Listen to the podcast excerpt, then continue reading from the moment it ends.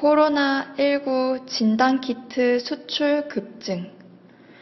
관세청은 코로나19의 전 세계적 확산 속에서 우수성을 인정받은 한국산 코로나19 진단키트 수출이 급증하고 있다고 밝혔다. 관세청은 진단키트 수출이 경제 활력 회복에 도움이 될 것으로 판단해 지속적으로 수출 지원에 관세 행정 역량을 집중할 계획이다. 코로나19 진단키트를 신속하게 통관할 수 있도록 24시간 통관 체계를 유지하고 수입 검사 및 서류 제출을 최소화할 계획이다. 韩语资讯尽在韩知